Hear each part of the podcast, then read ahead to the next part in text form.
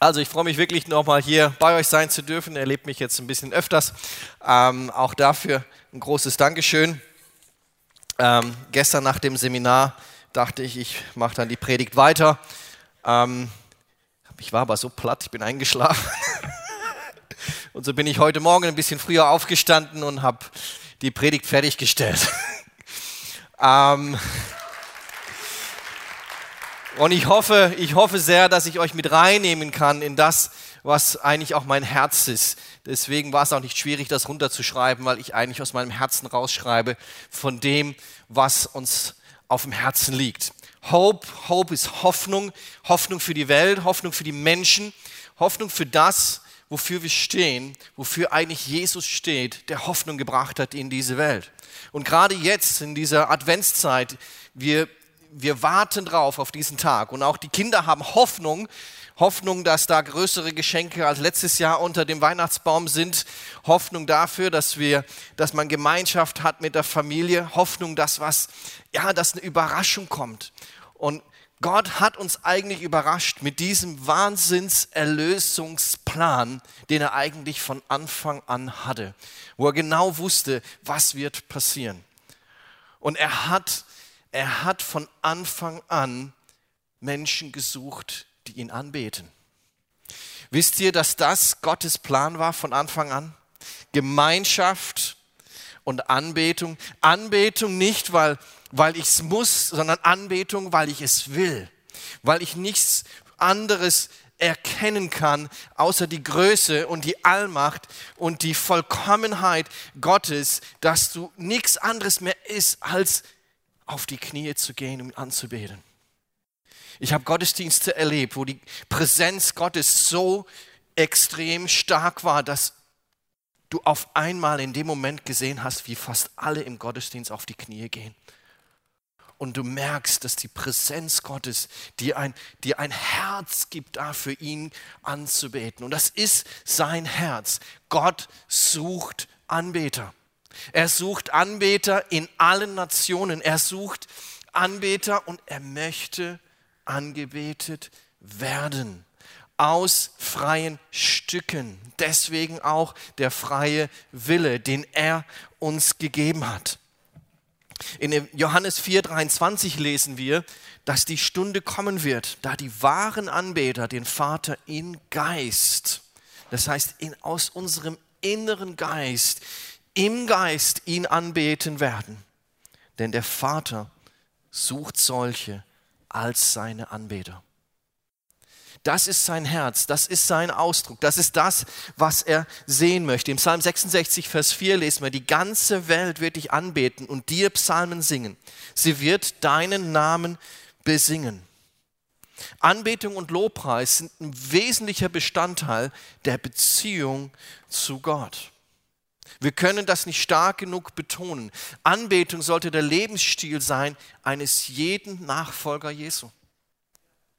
Eines jeden Nachfolger Jesu.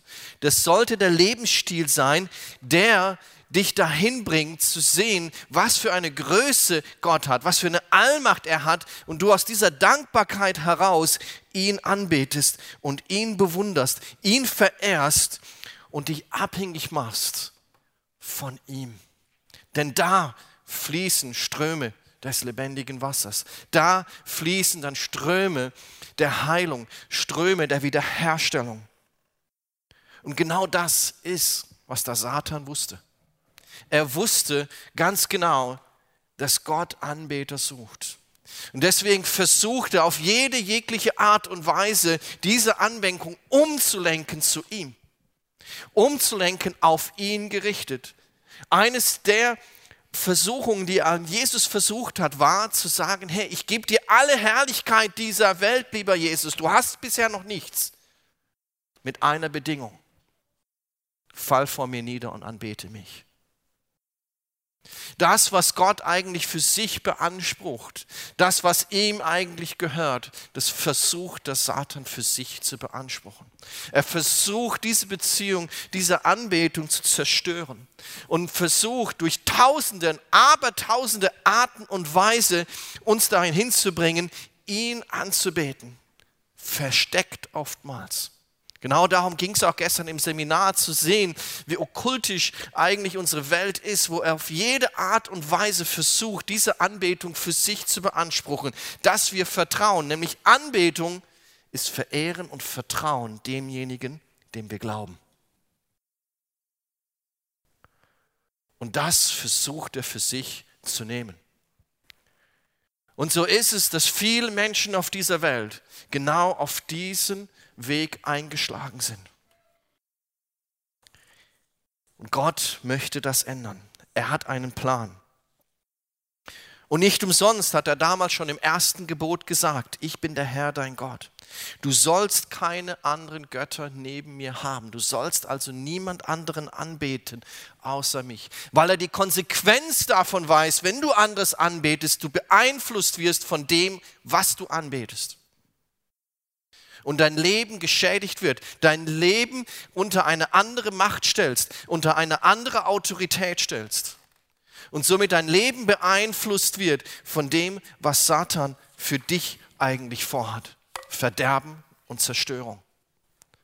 Und deswegen sehen wir auch oft Verderben und Zerstörung in vielen, vielen anderen Ländern, wo auch Anbetung ist von anderen Göttern, von anderen Sachen. Und wenn ich in diesen Ländern darüber predige, dann wissen sie ganz genau, wenn ich dieses erste Gebot sage, es gibt nur ein Gott und der beansprucht die Anbetung, wissen sie ganz genau. Ja, ich gehe manchmal noch zum Zauberdoktor.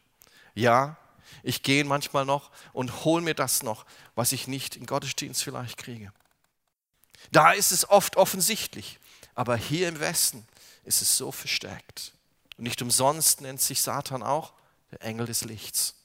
Er versteckt sich oftmals unter angeblich guten Sachen. Aber Gott ist gekommen, mit Christus genau das zu zerstören. Er möchte das wiederherstellen. Er möchte Anbeter aus jedem Volk, jeder Nation und jeder Sprache haben. Punkt 2. Gottes Schau ist es, dass alle Nationen später vor seinem Thron stehen werden. Alle Nationen. In Offenbarung 15, Vers 4 lesen wir, denn alle Nationen werden kommen und vor dir anbeten, weil deine gerechten Taten offenbart geworden sind. Weil er das zeigt, wofür er steht. Und in Offenbarung 7, Vers 9 sehen wir, nach diesem sah ich und siehe eine große Volksmenge, die niemand zählen konnte, aus jeder Nation, aus Stämmen und Völkern und Sprachen, stand vor dem Thron und vor dem Lamm, bekleidet mit weißen Gewändern ihren Händen. Alle Nationen, die du gemacht hast, werden kommen und vor dir anbeten, Herr, und deinen Namen verherrlichen im Psalmen. Offenbarung 13, 8. Und alle, die auf der Erde wohnen, werden dich anbeten. Aber das ist die Zukunft. Das ist das, was sein wird. Was aber noch nicht ist. Was noch nicht ist. Er möchte unsere Anbetung und beansprucht unsere Anbetung. So, jetzt ist mein Zettel Nummer drei verschwunden. okay. Und möchte, dass wir ihn anbeten. Jesus sagte einmal, als die Jünger zu ihm kamen und fragten, ja, Wann wird das alles geschehen? Wann kommt dieser Zeitpunkt? Und da sagte er, es werden Hungersnöte kommen, es werden Seuchen kommen, es werden Kriege und Erdbeben entstehen. Aber dann ist es noch nicht, weil das sind nur die Vorboten für das, was kommen wird. Wir sind inmitten so einer Zeit. Und wir leben gerade das. Und wir sehen es in den, in den Nachrichten, die Vorboten dessen, was gerade passiert. Jesus hatte schon vor über 2000 Jahren angekündigt, dass genau diese Dinge kommen. Und in Markus 13, Vers 8 sagt er, wenn ihr aber von Kriegen und Kriegsgerüchten hören werdet, so erschreckt nicht, so erschreckt nicht. Es muss geschehen. aber es ist noch nicht das Ende. Denn er sagte ganz deutlich, bevor das Ende kommt, muss erst allen Nationen das Evangelium gepredigt werden. Bevor das Ende kommt, muss erst allen Nationen das Evangelium gepredigt werden. Und an diesem Zeitpunkt sind wir noch nicht. Du vielleicht denkst du, ja, predigen, ja, das ist ja einfach. Ich könnte dann ja einfach YouTube nehmen und die Predigten aufsetzen und das war's. Und dann können sie alle hören oder Radios absetzen etc., Facebook und so weiter. Ja, auch diese Dimensionen, diese Medien versuchen wir, um Menschen zu erreichen. Aber predigen geht es nicht nur darum, dass du es gepredigt hast, sondern Gott macht da, Jesus macht dir eine Bedingung und sagt, dass du sie lehrst, es auch zu behalten dass du also Jünger daraus machst. Menschen, die anfangen in der Beziehung, aus der Beziehung heraus Gott anzubeten. Dass sie aus dieser Beziehung heraus ihm nachfolgen. Und Gott hat uns diesen Auftrag gegeben. Geht hin und macht die Nationen zu Jüngern. Zu Jüngern. Und lehrt sie alles zu bewahren, was euch geboten habe. Aber was bedeutet das? Was bedeutet, diese ganzen Nationen zu erreichen? Im Griechischen steht da Ethnos, die ethnische Gruppierung, nicht Länder also, ob die erreicht werden, wie zum Beispiel Kenia, 30 Prozent Christen, trotzdem noch viele, viele Nationen, viele Völker, wo noch keine Gemeinde ist. Tansania, wo ich bin, man zählt auch ungefähr 30 Prozent Christen und trotzdem haben wir noch Stämme, die eigene Sprache haben, die selbst noch keine Bibelübersetzung haben.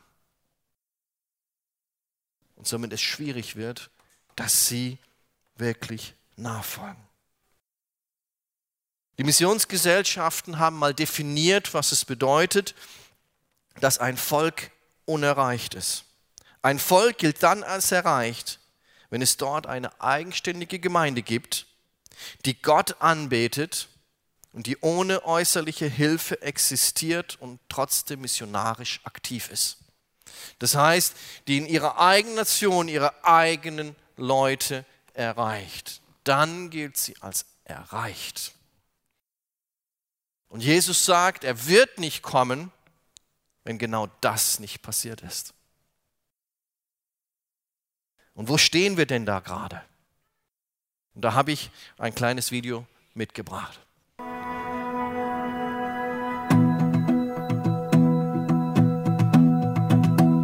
Vor 2000 Jahren gab Jesus uns den Auftrag, geht und macht alle Völker zu Jüngern. Dabei versprach er uns auch, erst dann wiederzukommen, wenn wir den Auftrag erfüllt haben würden. Aber wie weit sind wir mit unserem Auftrag bisher gekommen? Um das zu beantworten, wollen wir die sieben Milliarden Menschen auf der Welt in drei Gruppen einteilen. Beginnen wir mit den Christen. Ungefähr 33 Prozent der Weltbevölkerung würden sich selbst als Christen bezeichnen. Diesen Ausschnitt nennen wir Welt C. C steht für christlich. Dabei müssen wir jedoch beachten, dass nicht alle Menschen aus Welt C auch wirklich Jesus nachfolgen. Viele Leute nennen sich nur wegen ihrer familiären Tradition Christen oder weil sie aus einem Land stammen, in dem sich einfach jeder Mensch als Christ bezeichnet. Als nächstes gibt es die 38 Prozent der Welt, die zwar Zugang zum Evangelium haben, sich aber entschieden haben, Jesus nicht nachzufolgen. Sie haben die Bibel in ihrer Sprache, Gemeinden im Umfeld, vermutlich auch gläubige Kollegen oder Freunde und Zugang zu christlichen Medien in ihrer Sprache. Diese Menschen haben Zugang zum Evangelium, es aber noch nicht angenommen. Wir nennen diesen Teil der Bevölkerung Welt B. Damit haben 29 Prozent, also mehr als jeder vierte Mensch auf der Welt, noch nie von Jesus gehört und derzeit auch keine Chance, das Evangelium zu hören. Sie haben keinen Zugang zum Evangelium, keine Bibeln, keine Gemeinde, keine Gläubigen und keine Chance von Jesus zu hören. Wir nennen diese 29 Prozent unserer Welt Teil A. Jetzt zu den Missionaren. Nur einer von 1800 Christen aus der Welt C entscheidet sich, kulturübergreifend als Missionar zu arbeiten. Also gibt es etwa 400.000 Missionare aus der Bevölkerung von Welt C. darf ich vorstellen, unser gesamtes Personal für den interkulturellen Dienst weltweit. Aber wusstest du, dass 72 Prozent aller Missionare in der Welt C arbeiten? Du hast richtig gehört. Die große Mehrheit aller entsandten Arbeiter geht zu Menschen, die bereits Bibeln und lebendige Gemeinden haben. 25 Prozent der Arbeiter gehen in die B-Welt, wo es auch schon Zugang zu Gemeinden und zur Bibel gibt. Und damit bleiben nur 3 Prozent aller Missionare, um in Welt A zu arbeiten. Das ist der Teil der Weltbevölkerung, der überhaupt keine Chance hat, von Jesus zu hören. 29 Prozent der Welt kann bis heute nicht von Jesus hören, aber wir schicken bloß einen winzigen Teil der Arbeiter zu ihm. Wie sieht es mit den Finanzen aus?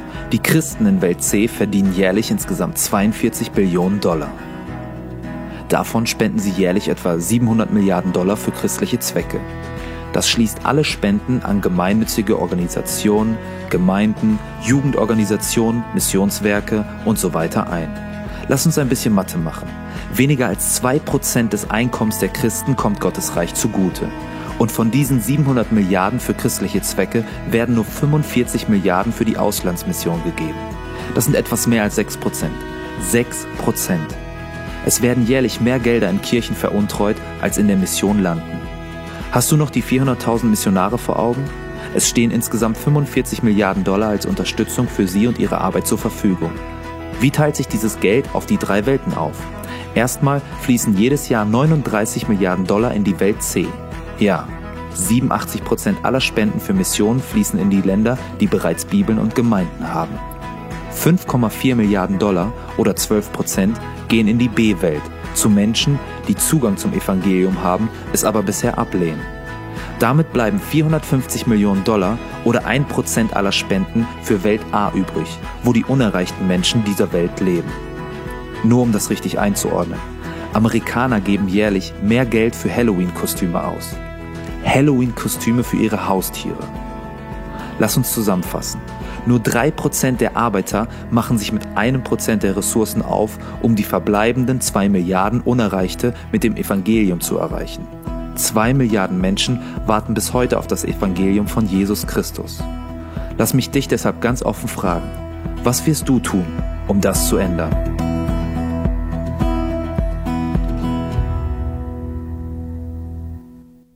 Erschreckend, nicht wahr?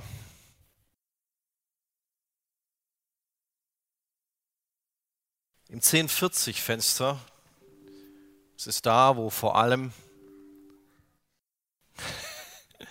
ist da, wo vor allem Hope arbeitet, wo wir die meisten, ähm, wo wir auch die meisten Projekte haben, leben auch die meisten unerreichten Volksgruppen.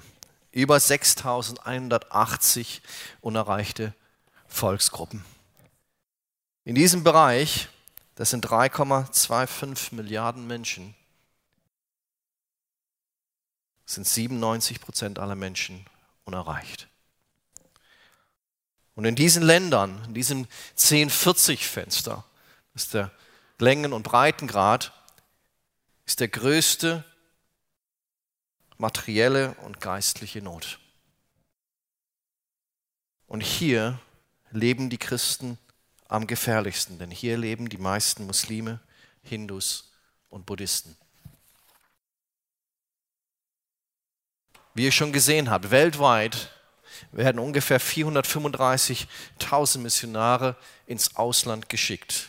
Und davon gehen nur 11.700 Missionare zu diesen 3 Prozent, 3 Prozent von allen Missionaren zu den unerreichten Völkern.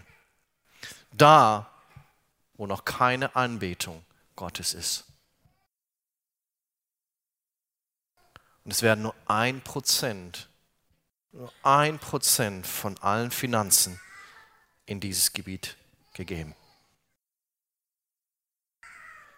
Hope setzt sich dafür genau ein, genau dafür ein, in diesen Gebieten Dienste zu haben, Projekte zu haben, dass Menschen durch die Liebe Gottes, durch das, was wir ihnen geben, was wir ihnen versuchen zu zeigen, ihnen zeigen, dass es einen Erlöser gibt, dass es einen Gott gibt, der angebetet werden sollte. Dass es jemanden gibt, der sie liebt, der an sie denkt, der sie in die Freiheit bringen kann. Und zwar in die Freiheit, aus freien Stücken ihn anbeten zu können. Hope setzt sich genau dafür ein. Und wir haben auch in letzter Zeit ähm, noch Verträge mit anderen Gesellschaften gemacht, dass wir noch stärker auftreten können und uns noch stärker in diesen Gebieten auch arbeiten können. Wir haben so viele Partner jetzt in vielen, vielen dieser Länder erreichen können. Und wir haben, ja, zahlenmäßig das erfolgreichste Jahr ever.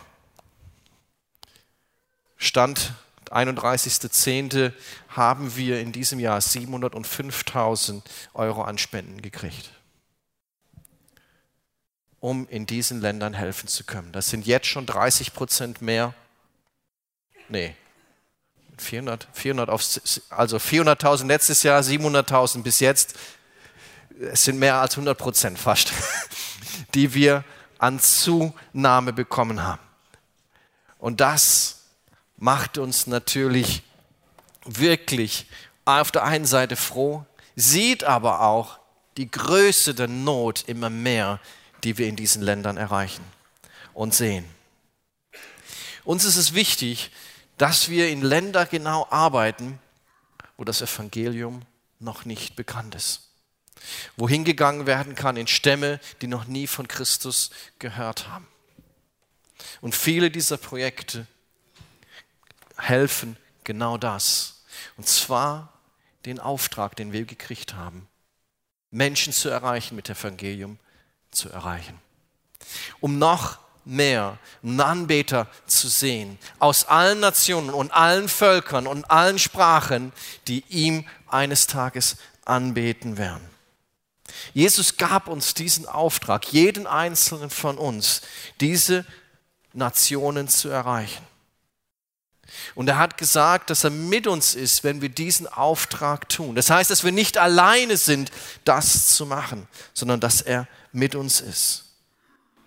Und wenn wir diesen Auftrag sehen wollen, dann ist es die Verantwortung von jedem einzelnen Christen. Sorry, wenn ich das sage. Es ist die Verantwortung von dir. In dem Moment, wo du sagst, ich möchte Christus nachfolgen, ist es eines der Bedingungen, die Christus sagt. Gib's weiter. Erreiche andere Nationen. Erreiche andere Menschen. Mach, was du in deiner Kraft steht.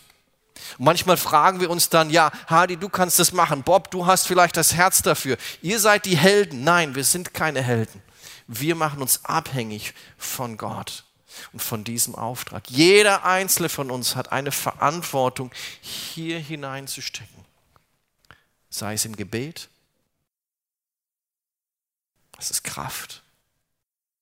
Sei es in Zeit, die wir investieren, sei es in Finanzen und sei es in diese Länder selber zu gehen. Ich bin so froh um die beiden, um euch beiden hier, die ihr gesagt habt, hey, wir nehmen dieses Risiko auf. Wir gehen in diese Länder. Wir wollen sehen, wie es dort ist. Wir wollen das teilen, was Gott mir mitgegeben hat. Dass ich ein Herz der Anbetung habe, bei anderen Menschen auch sehen zu können.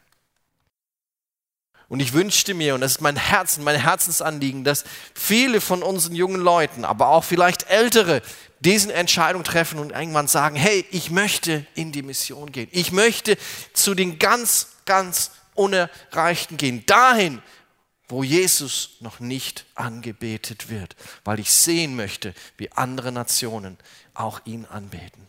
Und du kannst einen Unterschied machen. Du kannst auch sagen, hey, ich bin bereit, mein Leben hier aufzugeben für ihn, für die Nationen, für die Völker, für diese Stämme, die Christus noch nicht kennen. Auf dass wir eines Tages genau das sehen, was versprochen worden ist in Offenbarung. Alle Nationen aus allen Völkern. Und wisst ihr was? Das Interessante ist, dass Jesus gesagt hat, ihr könnt es beschleunigen. Wir haben also eine der Verantwortung auch, das Wiederkommen Christu zu beschleunigen. In Petrus 2, 3 steht, indem wir die Ankunft des Tages Gottes erwarten und beschleunigt, denn dann kommen die neue Himmel und die neue Erde und in denen Gerechtigkeit wohnt. Das ist das, was Hope mitmacht. Wir beschleunigen die Wiederkunft Jesu. Wir beschleunigen, dass genau das passiert, dass alle Nationen, alle Völker, alle Stämme, alle Sprachen, alle Hautfarben von ihm hören und ihn anbeten. Das Herzensanliegen Gottes, das Herzensschrei, dass das passiert, dass sie ihn anbeten. Und es sollte unser jeglicher Herzensschrei sein, dass wir ihn anbeten wollen und in anderen Nationen auch anbeten sehen wollen. Was macht das immer für eine Freude für mich, wenn ich in vielen dieser Länder bin und wenn diese Menschen mit einer Freude anbeten? Du kennst es, Bob, in den afrikanischen, indischen Ländern, wo wirklich Party gefeiert wird, wenn Anbetung geschieht. Ja, ihr habt es wahrscheinlich miterlebt, oder? Wo wirklich was läuft, wo wirklich Freude da ist, wo man sieht, dass das Herz trotz Umstände eine Freude hat, Gott anbeten zu wollen. Und das ist das, was wir eines Tages sehen wollen. Und jeder von uns kann hier diesen Auftrag auch beschleunigen. Ob du hier bist, ob du im Ausland bist, ob du zu Hause bist, ob du betest, das ist unser Auftrag. Denn Gott sucht Anbeter und er möchte aus freien Stücken angebetet werden in jeder Nation und jedem und jeder Sprache. Er sucht und durchdringt die Welt und sucht nach Menschen, die ihn anbeten wollen. Und Jesus kommt erst dann wieder, wenn allen Nationen das Evangelium gepredigt ist. Wenn allen Nationen das Evangelium gepredigt ist. Unser Herzensschrei, und das möchte ich euch mitgeben, sollte sein, Herr, was ist mein Beitrag? Das zu sehen, dass die Nationen Gott anbeten. Nicht nur, dass wir hier anbeten, sondern dass auch in anderen Ländern, in anderen Stämmen angebetet wird. Was ist mein Beitrag, Herr? Und wisst ihr was? Das Coole dabei ist, dass Gott verspricht, dass alle Kraft mit uns geht, wenn wir diesen Auftrag erfüllen wollen dass er mit seiner Kraft dabei ist, weil er das versprochen hat, wenn wir diese Entscheidung treffen, genau das zu tun, was er uns als Auftrag gegeben hat. Lasst uns ihn anbeten und lasst uns ein Herz haben, ein Herzensschrei haben, diese Anbetung auch in anderen Ländern zu sehen. Und dafür stehen wir und dafür steht Hope. Und das ist unser Herz. Amen. Ich bete noch für euch und dann gehen wir in den Lobpreis und tun das, was Gott liebt. Danke, Vater, für diesen Morgen. Danke, Herr, dass du anbetungswürdig bist und dass du uns, ja, dass du uns diesen Auftrag gegeben hast. Vater, ich bete, Herr, dass dieser Herzensschrei der Anbetung nie aus unseren Herzen geht, Herr. Und dass wir sehen wollen, wie andere Nationen und andere Länder dich anbeten. Hier und in anderen Ländern, wo wir unseren Auftrag tun. Ich bete, Herr Jesus, dass es ein Anliegen von uns ist, für diese Nationen zu beten, Herr. Für die Menschen zu beten, die dich noch nicht kennen. Ich bete, Jesus, dass du uns hilfst, uns diesen Auftrag zu stellen mit deiner Kraft, weil dein Geist Gottes mit uns ist. In Jesu Namen. Amen.